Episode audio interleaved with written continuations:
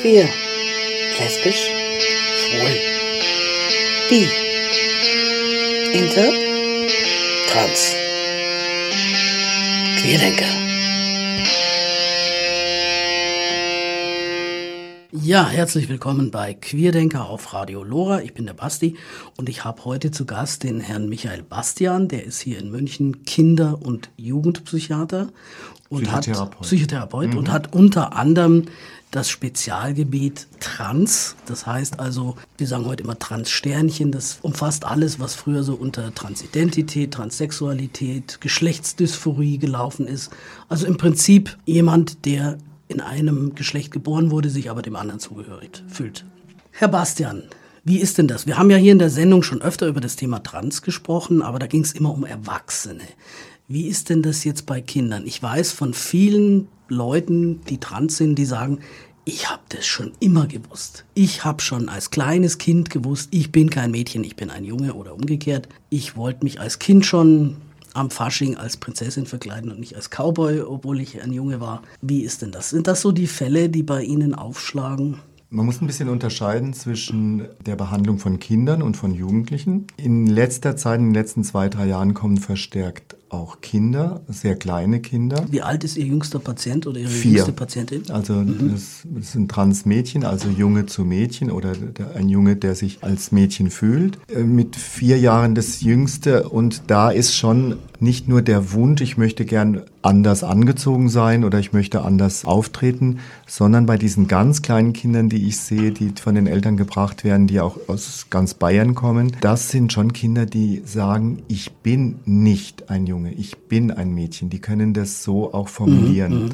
Ich glaube, die Kinder, die eher so geschlechtsvariant sich verhalten, die tauchen bei mir in der Praxis eigentlich noch nicht auf. Das, mhm. glaube ich, organisieren die Familien dann noch selber oder es wird ja dann auch oft vertuscht, irgendwie verheimlicht oder zu Hause ist anders geregelt wie in der Schule und so weiter. Also ich sehe dann Kinder, die schon sehr, sehr deutlich das sagen, auch so auftreten, sehr überzeugend auftreten und teilweise dann auch schon in die Schule gehen im angestrebten Geschlecht, auch mit einem angestrebten Namen. Das sind aber Einzelfälle. Mhm. Jetzt kann ich mir vorstellen, generell, dass es Unterschiede gibt zwischen Transmädchen und Transjungs. Ich sage jetzt mal, wenn jemand eine Tochter hat, in Anführungszeichen, und die kommt und sagt, ich möchte nicht die Haare lang haben, ich will die kurz geschnitten haben, ich möchte mit der Hose in den Kindergarten gehen oder in die Schule, dann haben die Eltern da in der Regel weniger ein Problem damit. Oder wenn die Tochter sagt, ich will jetzt als Cowboy in, in Fasching gehen. Aber wenn der Sohn kommt und will ein Kleid anziehen, dann ist die Reaktion unter Umständen anders. Ja. Wir Transmädchen, also Jungs zu Mädchen, haben natürlich viel stärkere Probleme, sozial und auch für die Familie ist es viel schwieriger, ähm, damit umzugehen. Es ist tatsächlich so, dass Transjungs, also Mädchen zu Jungen, oft die ganze Grundschulzeit äh, durchaus als Junge in die Schule gehen, ohne dass sie besonders anecken und alle einfach davon ausgehen, es ist jetzt ein besonders männliches äh, Mädchen und es wird sich schon auswachsen und jetzt warten wir mal auf die Pubertät. Bei Transmädchen ist es viel, viel schwieriger. Ich glaube auch, dass bei Transmädchen die Sache oft auch von den Betroffenen selber eher dann verleugnet oder versucht wird wegzumachen. Das scheint mir viel stärker zu sein wie bei den Transjungs beweisen auch die Zahlen, besonders von den Jugendlichen in der Pubertät, würde ich sagen, ist im Moment sieht man die, die in den Praxen und in den Kliniken auftauchen, bestimmt zu 80 Prozent Transjungs. Mhm. Also bei den Transmädchen wird die Sache, glaube ich, viel eher verschleppt und vertuscht und die sind viel, viel mehr unter Druck. Wenn ich mir jetzt vorstelle, selbst wenn die Eltern sagen, ich unterstütze mein Kind, egal wie es sich fühlt, es ist ja auch gerade in der Kindheit und in der Jugend immer wichtig, was die anderen denken, die, die Schulkameraden und Kameradinnen oder die Kindergartenfreunde. Gibt es da Erfahrungswerte, wie Kinder reagieren auf sowas? Bei Transjungs, wie wir jetzt eben auch schon gesagt haben, bei Transjungs ist es so, dass die Umwelt deutlich einfacher reagiert oder mhm. gelassener, akzeptiert werden viel mehr akzeptiert. Bei den Transmädchen ist es schwieriger. Meine Beobachtung ist aber, dass es sehr, sehr stark darauf ankommt, wie überzeugt das Kind oder der mhm. Jugendliche selbst ist und wie überzeugend die auftreten, wenn sie selber sehr im Hader sind mit, ihr, mit ihrer eigenen Identität, wird sich das total auswirken auf die Umwelt. Mhm. Die spüren das und die, erfahrungsgemäß haben diese Kinder oder besonders die Jugendlichen dann viel größere Schwierigkeiten wie die anderen, die eher selbstbewusst mhm, auftreten mhm. und auch überzeugend sind. Mhm. Jetzt ist es ja normalerweise so, wenn jemand mit diesem Anliegen, sage ich jetzt mal, in die Praxis zum Psychotherapeuten kommt, dann wird erstmal untersucht, ist das eine gefestigte Diagnose oder wenn das dann irgendwann genau. so weit ist, ist es ja bei den Erwachsenen so, dann gibt es nach einem Jahr Hormone und dann nimmt das Ganze seinen Lauf. Also ich, hab, ich gehe immer raus von dieser 18-monatigen Begleittherapie. Genau. Wie ist denn das jetzt bei einem Kind? Ich kann ja nicht einem Kind, das noch gar nicht die Pubertät gehabt hat, das kriegt ja keine Hormontherapie. Genau. Das heißt, das Kind bleibt dann über viele Jahre in der Therapie oder wie stelle ich mir das vor? Genau. Für die Kinder, die ja oft früh kommen, vielleicht äh, sogar schon im Vorschulalter, die kommen. Und für die ist es immer wieder sichtbar, wie entspannt die das finden, entlassen das finden, dass es einen Platz gibt, wo sie mit ihrer Thematik hin können. Mhm. Auch für die Eltern. Mhm. Dass ich regelmäßig die Eltern dann sehe und einfach die nächsten Schritte, die ja meiner Meinung nach das Kind vorgeben sollte, und ich begleite einfach die Familie und das Kind. Das ist oft so, dass ich die nicht oft sehen muss. Mhm. Das reicht, wenn ich die alle vier, sechs, acht Wochen, manche sehe ich alle, die ja von weit herkommen, mhm. allen drei Monate mal und kann einfach begleiten, wie ist die Entwicklung, wie stabil ist das Kind, wie bleibt es stabil, wie ist die Leistung in der Schule, wie ist die sozialen Kontakte, wie geht es mit sich selber um und begleite. Sie haben recht, zu dem Zeitpunkt ist ja hormonell noch überhaupt nichts zu machen, weil man ja wirklich die Pubertät abwarten muss, um dann nächste Schritte zu besprechen. Ja? Was raten Sie denn Eltern, man hört ja immer wieder, dass Eltern dann sagen, na ja, das ist jetzt eine Phase, das Kind probiert sich aus, muss erst seine Identität finden. Gibt es überhaupt solche Fälle, wo das eine Phase ist? Ja, das gibt es. Es gibt Kinder, die das wirklich als eine Phase erleben und wo sich das wirklich in, in Anführungszeichen auswächst. Mhm. Deshalb ist es ja auch so wichtig, die Pubertät abzuwarten, weil die Pubertät, der Ein, das Einsetzen der Pubertät oft massive Veränderungen bringt und dann sich dieses Geschehen, das sich vielleicht äh, über Jahre etablieren konnte, doch nochmal verändert. Deshalb muss man das abwarten. Das gibt es schon. Es gibt geschlechtsvariantes Verhalten, wo Kinder lange nicht genau wissen, wer sie sind oder eine Phase haben, wo sie im anderen Geschlecht leben wollen, aber nochmal zurückgehen. Das muss man sehen. Das ist relativ selten bei Kindern, die so klar und deutlich nicht sagen, ich wäre gerne. Das ist auch ein diagnostisches Hauptmerkmal, sondern wenn ein Kind sagt, ich bin mhm. nicht das, sondern ich bin das. Auch ein, Merk ein groß, ein starkes Merkmal im, im jugendlichen Bereich, wenn das so formuliert wird. Mhm. Also, dass es mhm. kein Wunsch, keine Fantasie, kein Traum ist, sondern eine innere Gewissheit, mhm. um die es ja in der Therapie geht. Und als Therapeut sind Sie ja nicht derjenige, der irgendwann mal die Entscheidung trifft, was dieses Kind oder dieser Jugendliche ist, sondern der Einzige, der das weiß, wer er ist, ist das Kind oder der Jugendliche. Es ist ja oft so, dass es nicht nur um geschlechtsuntypisches Verhalten geht, also so Sachen wie, welche Kleidung ziehe ich an, wie sind meine Haare geschnitten oder was spiele ich für Spiele, sondern was ja bei Trans auch ein ganz wichtiger Punkt ist, das ist dieses im falschen Körper sein. Gut, jetzt ist natürlich ein Kind in dem Alter noch nicht, noch nicht die Geschlechtsmerkmale, die äußeren wie ein Erwachsener. Aber man hört schon immer wieder so Sachen, dass, dass die Transjungs sagen zu ihren Kumpels, ja, der Penis wächst schon noch, der ist bei mir nach innen gestülpt oder, oder die Transmädchen sich wünschen, dass der abfällt oder solche Sachen. Und das ist nicht nur ein Wunsch, sondern bei den Kindern, bei den Jugendlichen natürlich dann irgendwann nicht mehr die Kinder äußern sehr wohl nicht nur einen Wunsch, sondern eigentlich sind auch überzeugt mhm. und denken auch über Jahre noch, dass es bei ihnen dann doch noch mal anders wird, genau, dass die dass das wirklich, passiert. dass ein Penis wächst oder dass die, bei den Transmädchen, dass die morgens wach werden und mhm. der Penis ist weggezaubert oder abgefallen oder so. Das ist schon nicht nur ein Wunsch, sondern teilweise feste Überzeugung, mhm. die dann langsam zurückgeht und das dann auch das Kind oft bedrückt. Die Realität. Ja, und das bedrückt ja. das Kind dann, wenn das merkt, es wird wohl nichts mehr. Es gibt den schönen Film, den kennen Sie vielleicht auch, Mein Leben in Rosa-Rot. Ja, genau. Wo es eben um ein kleines Transmädchen ja. geht, mhm. die dann immer träumt, dass da irgendwie die Fee aus dem genau. Fernsehen, aus dem Kinderfernsehen kommt. Das ist ganz häufig, das ist nicht nur in diesem Film. Es gibt diese Lilifee-Geschichte, höre ich ganz oft. Mhm und dass das auch äh, gebetet wird und die nach der Fee geschickt wird und mhm. so weiter, das ist ganz stark verbreitet. Mhm. Besonders bei Transmädchen. Die Transjungs sind da ein bisschen anders. Mhm. Aber es gibt dann auch oft so Geschichten, dass jemand sagt, ich habe das jetzt schon mal so ein bisschen ausprobiert. Ich fahre jetzt zum Beispiel irgendwo hin, gibt ja so, so Tagesausflüge für Kinder in Ferien oder so. Ich ziehe mich entsprechend an und, und setze mich zu den Jungs und gebe mir einen jungen Namen und schau mal, was passiert. Genau. Und, und im, im vorpubertären Stadium, sage ich jetzt mal, bei einem Kind mit kurzen Haaren zum Beispiel, die gehen durchaus dann mal einen Tag lang als Junge durch.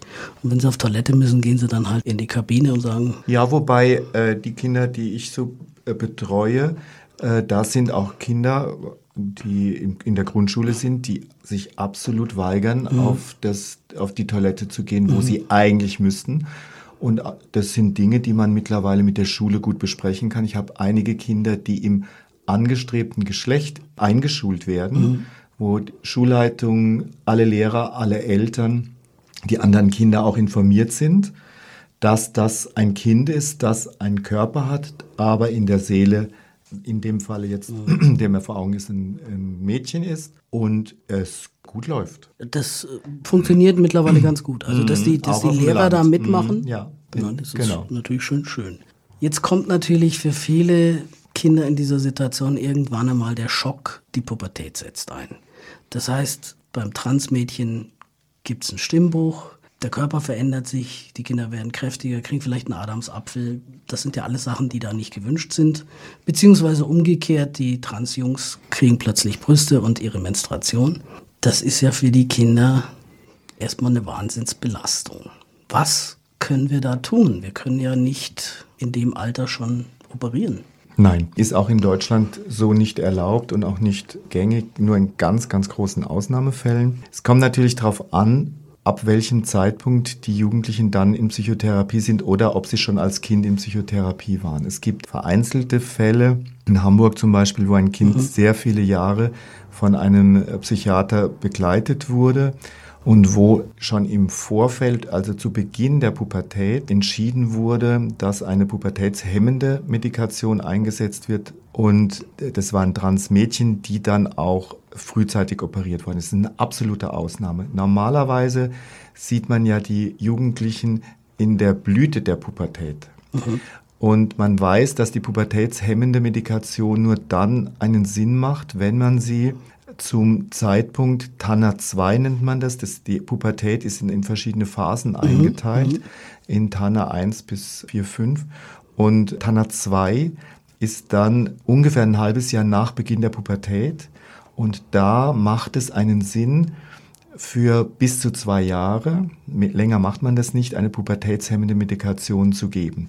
Im Vorfeld muss aber natürlich dieser Jugendliche bekannt sein und das mhm. ist natürlich häufig nicht der Fall. Also wie das, alt sind die dann? Ungefähr, das ist unterschiedlich. Bei Mädchen kann es elf, zwölf sein, bei Jungs, also bei äh, biologischen Mädchen, bei biologischen Jungs etwas später, da setzt ja die Pubertät etwas später ein. Das Problem ist, dass man die Jugendlichen ja meistens sieht, da sind die schon mindestens ein, wenn nicht sogar zwei mhm. Jahre in der Pubertät da bringt die pubertätshemmende Medikation wenig bis gar nichts. Das heißt, in der Phase, das ist eine sehr schwierige Phase für die Jugendlichen, aber auch für die Psychotherapie, geht es darum, um eine Alltagsbegleitung und eine Unterstützung.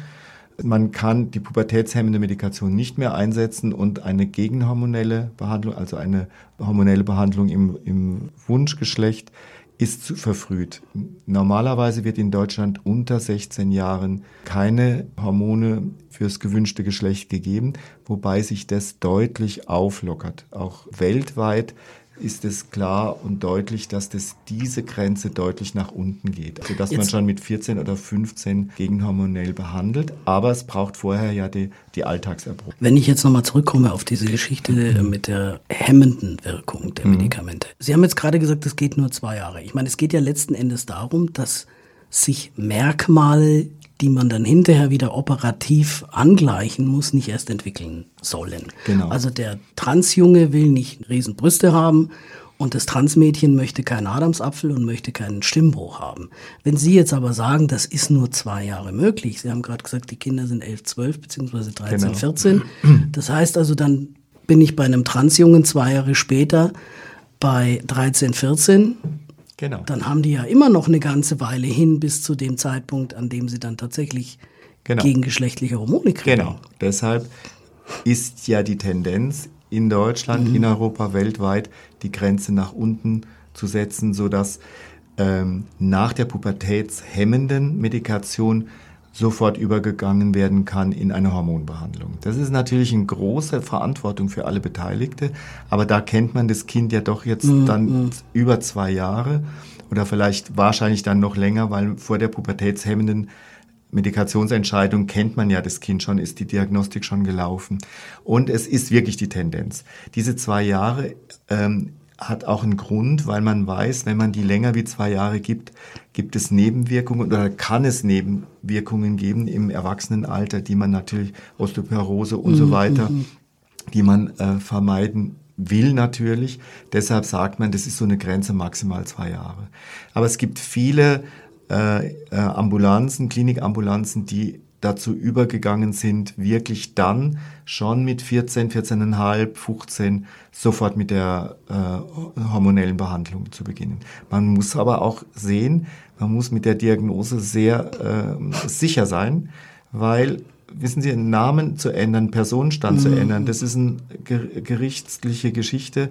Wenn man da falsch liegt, äh, das kann man wieder rückgängig machen. Da ähm, wird die Bundesrepublik nicht äh, zugrunde gehen dran. Aber eine hormonelle Behandlung wird innerhalb kürzester Zeit nicht mehr veränderbare äh, Veränderungen hervorrufen. Deshalb muss man da ganz genau gucken, dass man da richtig liegt. Mhm.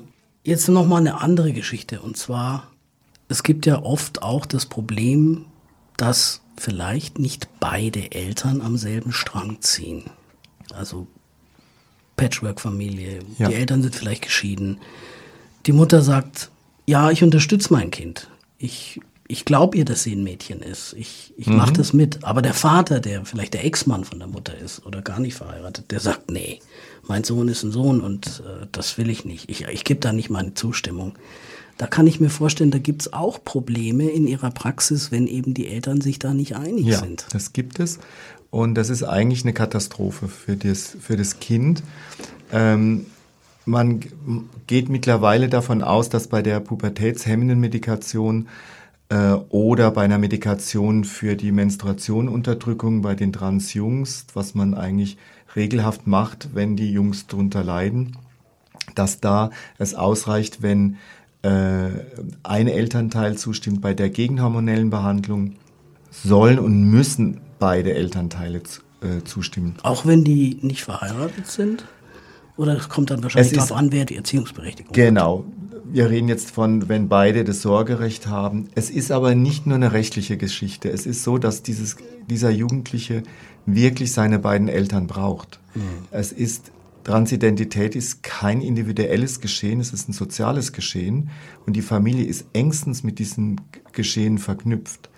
Und ich habe einen Fall erlebt, wo es keine Einigung gab bei den Eltern und das ist auch sehr, sehr, sehr schwer mhm. äh, und sehr schwierig ausgegangen für diesen Jugendlichen, der das letztendlich auch nicht verkraftet hat. Der konnte seinen Weg auch nicht weitergehen. Jugendliche brauchen, beide Eltern brauchen die Geschwister, brauchen die Freunde, brauchen das soziale Umfeld, um diesen Weg zu gehen, der ja nicht einfach ist. Mhm. Wir haben ja nun über Kinder gesprochen. Jetzt gibt es sicher ja auch Patienten, die erst im jugendlichen Alter überhaupt zum Psychiater. Das sind die meisten. Die meisten kommen genau. im Jugendalter. Also wir haben ja vorhin schon gesagt, dass gerade bei den Transjungs ist es so, dass die das relativ lange schaffen, damit zu leben. Die drängen sehr stark in der Pubertät. Danach. Das meine ich ja, dass so die eben als Sie, Kinder noch nicht so aber aufschlagen, weil, weil sie damit dann noch relativ gut zurechtkommen. Aber in dem Moment, wo dann die Pubertät einsetzt, die Menstruation, die, das ja. Brustwachstum, dann ist das eine Katastrophe ja. und dann muss da was passieren genau. und dann kommen die zu Ihnen. Zu mir und in den Kliniken alle Kollegen alle äh, Ambulanzen berichten von einer unglaublichen Ansteigen von gerade der Zahl der Trans-Jungs, die zwischen 14 und 16 äh, vorstellig werden. Das hat sich in den letzten Jahren. Woran liegt denn das? Das, das wissen wir so auch zunimmt? nicht. Natürlich ist das Thema öffentlich sehr mhm. bekannt geworden und man weiß ja, Identität wird geschaffen auch oder wird erinnert, indem man das Wort hört. Das ist ja bei Homosexualität ganz ähnlich, wird ja da genauso berichtet. Dadurch, dass das Thema mehr da ist, dass es mehr in der Öffentlichkeit ist, und meine Jugendlichen sagen immer wieder, und dann habe ich irgendwo jemand gesehen oder da habe ich irgendwo das Wort gelesen oder, oder im Fernsehen, im Fernsehen jemand gesehen oder, oder, im Internet, Internet gelesen ja, und plötzlich wusste ich, das ist das es. Ist es. Ja, und die kommen und das ist deutlich früher wie bei den Transmädchen, wo ich denke, da wird es viel eher verdrängt. Und die, auch die Transmädchen, die ich äh, kennenlerne, die frühestens mit 15, 16 auftauchen, meistens später, die haben oft auch keine Ahnung vorher gehabt. Was bei den Transjungs ja doch sehr durchgängig sichtbar ist, äh, berichten auch die Eltern bei den Transmädchen, dass die oft aus allen Wolken fallen, dass es oft ein sehr männlicher, vielleicht sogar übermännlicher Jugendlicher war, der plötzlich äh, in eine Krise stürzt, über Jahre depressiv ist und irgendwann nach großen Mühen man herausfindet, es geht eigentlich um die Geschlechtsidentität. Wie geht es dann weiter? Jetzt kommt das, das Kind, der Transjunge oder das Transmädchen als Jugendlicher mit 13, 14, 15 zu Ihnen. Wie geht's weiter? Das ist ja auch immer noch nicht der Prozess wie beim Erwachsenen, wo ich nach einem Jahr Hormone gebe und dann meine Vornamensänderung beantrage, weil die müssen ja alle warten, bis sie 18 sind. Für die Operation. Für die Operation. Für die Operationen ist es in Deutschland so, wie gesagt, für die Hormonbehandlung 16. Aber Vornamensänderung? Vornamensänderung gibt es keine, äh, das kann man machen. Äh, wie man das möchte, wenn man zwei Gutachten hat, die mhm. das bestätigen. Bei mir ist es so, vor dass... Vor 18? Auch vor 18, ja. ja Dann das, wahrscheinlich die Eltern zustimmen. Das müssen die Eltern zustimmen, mhm. genau. Das ist in Deutschland so. In anderen Staaten ist es anders. In der Schweiz zum Beispiel ähm, dürfen die Eltern gar nichts sagen, sondern da wird nur der Jugendliche oder das, mhm. selbst das Kind kann das bestimmen. Es muss nur nachweisen, dass es reif genug ist, mhm. was immer das dann auch so bedeutet. Aber da beantragt es auch das Kind, nicht die Eltern. Und wer entscheidet dann, ob das Kind reif ist? Der Richter. Der Richter. Genau. Okay. Ja, wenn bei mir ein Jugendlicher kommt, es, ähm, gibt es einen klaren Rahmen. Das erste Dreivierteljahr, es ist eine probatorische Phase von ein paar Stunden, wo wir miteinander klären, ähm, ob, ob wir zusammen eine Therapie machen. Und dann gibt es eine Kurzzeittherapie, das ist ungefähr ein Jahr, in der es um Stabilisierung und um Klärung der Thematik geht. Und meine Erfahrung also ist... Also Festigung der Diagnose. Klärung, was ist es wirklich und wie stabil ist der Jugendliche, weil äh, alle Jugendliche mit dieser Thematik haben äh, instabile Seiten. Und das muss gut und gründlich bearbeitet werden, ähm, dass die stabil sind und immer und in diesem Prozess wird auch immer deutlicher und klarer, wen habe ich da vor mir. Ich, ich sehe die Eltern regelmäßig, ich sehe die Eltern auch einzeln, kann auch äh, beurteilen, was deren Geschichte ist, auch der ihren Laufbahn, was ihre eigene Geschlechtlichkeit angeht, ihre Sexualität angeht, wie auch die Ehe ist. Also, dass ich einen guten Eindruck von der Familie bekomme und von dem Kind oder Jugendlichen und äh, mache auch eine gründliche Sexualanamnese, generell eine gute Anamnese. Und meine Erfahrung ist, dass nach einem Dreivierteljahr wirklich die Diagnose gut steht und man dann auch miteinander entscheiden kann, wo geht's jetzt weiter. Erstmal mache ich das mit dem Jugendlichen und dann lade ich die gesamte Familie ein, berichte, ähm, was wir herausgefunden haben, wo wir stehen. Äh, wie, wir fragen, wie die Eltern, wie die Geschwister das sehen und der Jugendliche sagt dann, was er weiter vorhat. Und wir schauen, ob alle Beteiligten, der Therapeut, die Eltern, die Geschwister, ähm, bereit sind, diese nächsten Schritte mitzugehen und mitzutragen. Normalerweise ist es Kontaktaufnahme zu den Gutachtern wegen Namen- und Personenstandsänderung und wegen der Indikation für die Hormonbehandlung. Da wird ja momentan auch so ein bisschen gearbeitet an diesen Behandlungsrichtlinien. Heute kam jetzt die Meldung, dass es äh, eine neue Gesetzesvorlage gibt, dass eben das auch jetzt geändert werden soll mit diesen Gutachten oder nur noch ein Gutachten. Es ist im Erwachsenenalter mhm. tatsächlich durch. Es ist enorm äh, vereinfacht worden. Das wird natürlich jetzt erstmal durch alle Gremien durch müssen und, äh, und so weiter. Auch die Kassen müssen ja, da müssen wir schauen, wie die Kassen drauf reagieren und so weiter. Ja, für die ist es eine Ersparnis wahrscheinlich. Für manche Sachen ja, aber ob die dann auch, äh, weil doch die Diagnose relativ mhm. schnell gestellt wird. Also im Erwachsenenbereich sind die Richtlinien durch, erheblich verändert. Im Kinder- und Jugendbereich beginnen erst die Gespräche darüber, das zu vereinfachen, zu verändern. Aber es wird sicher nicht äh, auf der Ebene der Erwachsenen angesiedelt werden, weil es einfach viel zu komplex ist und weil man da so genau gucken muss. Ähm, das, aber wie das ausgeht, das wird sicher Jahre dauern. Mhm. Und bis dorthin haben wir halt die Leitlinien, wie sie jetzt sind und müssen uns auch danach jedenfalls von der, vom Rahmen her richten. Mhm.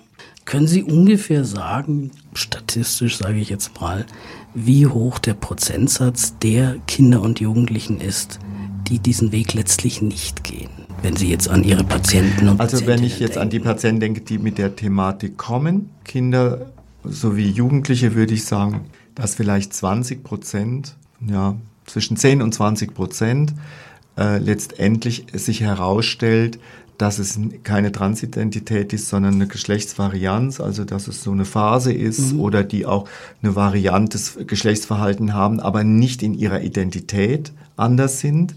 Und was relativ häufig ist, dass es sich herausstellt, dass es eine Homosexualität mhm. ist, eine verdrängte mhm. Homosexualität.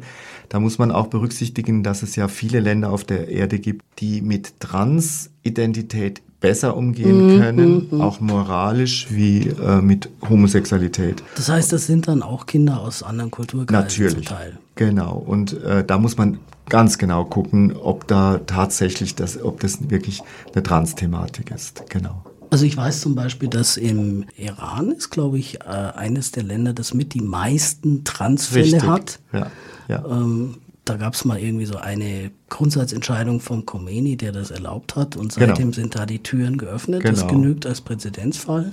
Und wird viel operiert, wird viel gemacht, genau. Aber die Homosexualität steht unter Todesstrafe. So ist es. Und das, das heißt also, da gibt es dann wahrscheinlich sehr viele, also dort bestimmt, die sagen, naja gut, bevor ich mich äh, umbringen lasse, dann mache ich das. Genau. Ich glaube, dass das äh, auch nicht immer eine bewusste Entscheidung ist, sondern in dieser Not und in mm. dieser unglaublichen Bedrohung äh, jemand vielleicht gar nicht äh, wirklich auf die Idee kommen kann, äh, dass es vielleicht doch eine homosexuelle Richtung sein kann, sondern sich dann in dem ersehnten, gewünschten Geschlecht eher zurechtfinden will. Wo, woran machen Sie das fest? Ist es die, die Ablehnung des eigenen Körpers, der Geschlechtsmerkmale, die trans von der verkappten Homosexualität unterscheidet? Der entscheidende Unterschied ist immer die sexuelle Fantasie. Wenn Sie so weit sind, dass Sie mit einem Jugendlichen oder auch mit einem Erwachsenen, jungen Erwachsenen so ehrlich sprechen können in der Sexualanamnese, um herauszufinden, was er sexuell fantasiert. Darin liegt die Wahrheit. Fantasiert er sich als im Ursprungsgeschlecht oder fantasiert er sich in der sexuellen Fantasie, egal was in der Fantasie stattfindet? Mhm. In welchem egal, Geschlecht und was er da tut, das ist zweitrangig. Aber als was fantasiert er sich? Fantasiert er sich als Frau oder fantasiert er sich als Mann? Nicht in der Rolle, sondern mhm. welchen Körper hat er?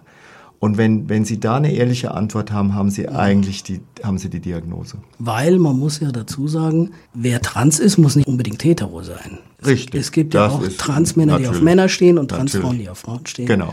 Also das ist oder ja, auch beides. Oder sollte ja heute eigentlich auch kein Kriterium mehr Nein, sein. Weil ich weiß noch von Leuten, die vor 20 Jahren den Weg gegangen sind, die gesagt haben, den Therapeuten konnte ich nicht sagen, dass ich schwul bin. Ja. Dann hätte ich da mein Gutachten nicht gekriegt. Ja, ja. Das ist aber jetzt, äh, ich denke, bei den Leuten, Tisch. ja, das vom Tisch und die Leute, die sich mit dem Thema auskennen, sind da auch nicht weiter überrascht. Ich höre immer wieder, gerade bei Eltern von Kindern und Jugendlichen, aber auch bei Eltern von erwachsenen Transmenschen, dass es für die sehr, sehr schwierig ist, weil sie irgendwie so das Gefühl haben, ich verliere meinen Sohn, ich verliere meine Tochter. Das Kind ist zwar noch da und ist irgendwo derselbe Mensch, aber die Mutter sagt, ich habe jetzt nicht mehr die Tochter an meiner Seite, die die meine Freundin, meine Vertraute war, mit der ich Schminktipps ausgetauscht habe oder irgend sowas oder, oder Klamottengespräche geführt habe. Und, und auf der anderen Seite der Vater, der sagt, ich verliere meinen Sohn, mit dem ich irgendwas Fußball gespielt habe oder sowas.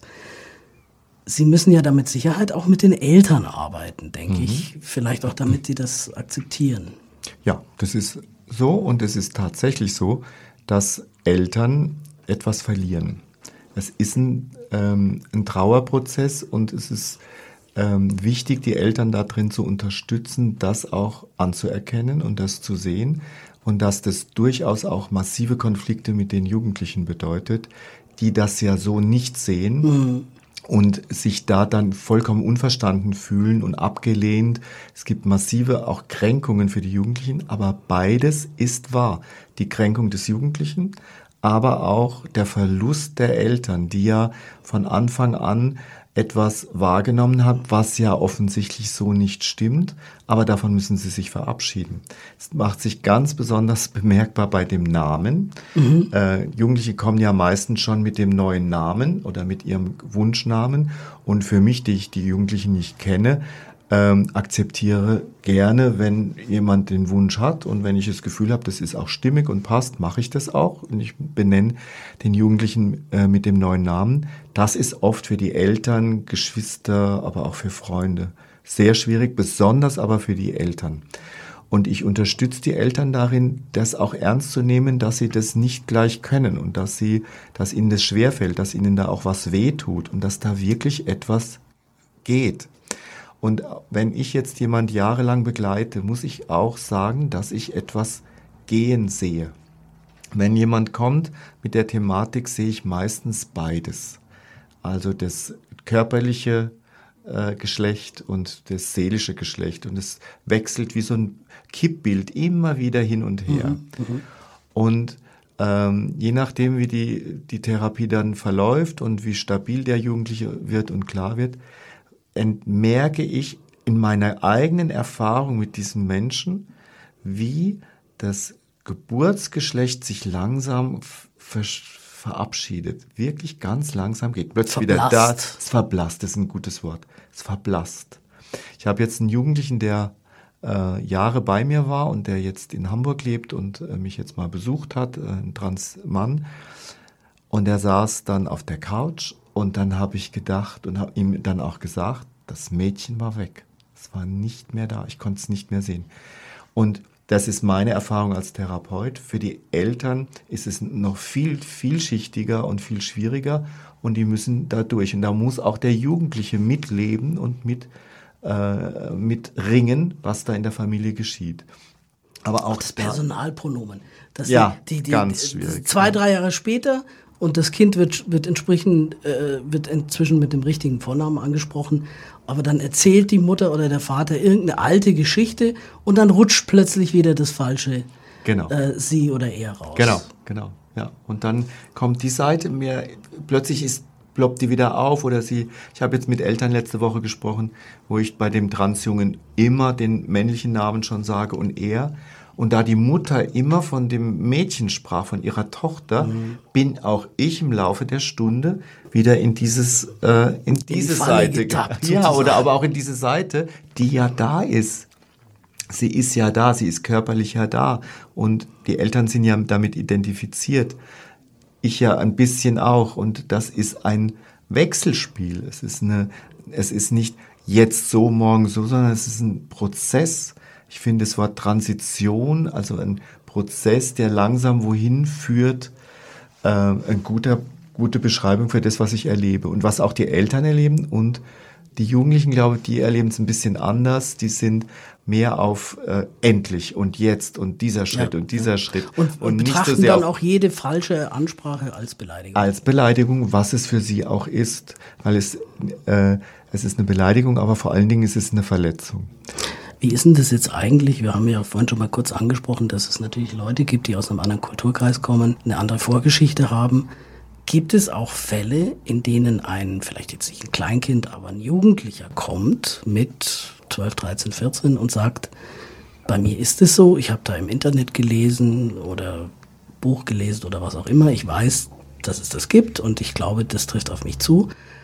Aber mit meinen Eltern kann ich darüber überhaupt nicht reden. Ja, das gibt es und dann beginnt die Therapie, aber ich muss immer wieder klar machen, es geht ohne die Eltern nicht. Aber es geht eine Therapie.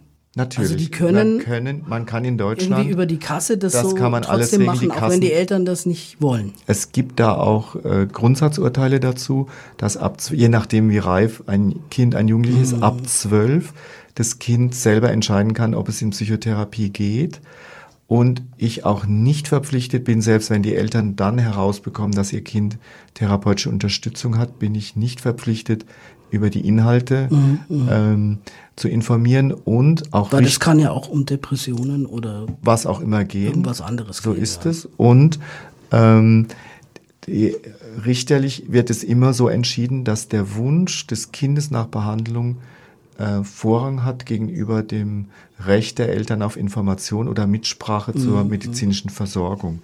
Und es kommt vor, und ich habe auch schon Therapien äh, durchgeführt, auch zu dem Thema, jedenfalls eine, manchmal eine beträchtliche Zeit lang, wo die Eltern nicht wussten, wo ihr Kind hingeht.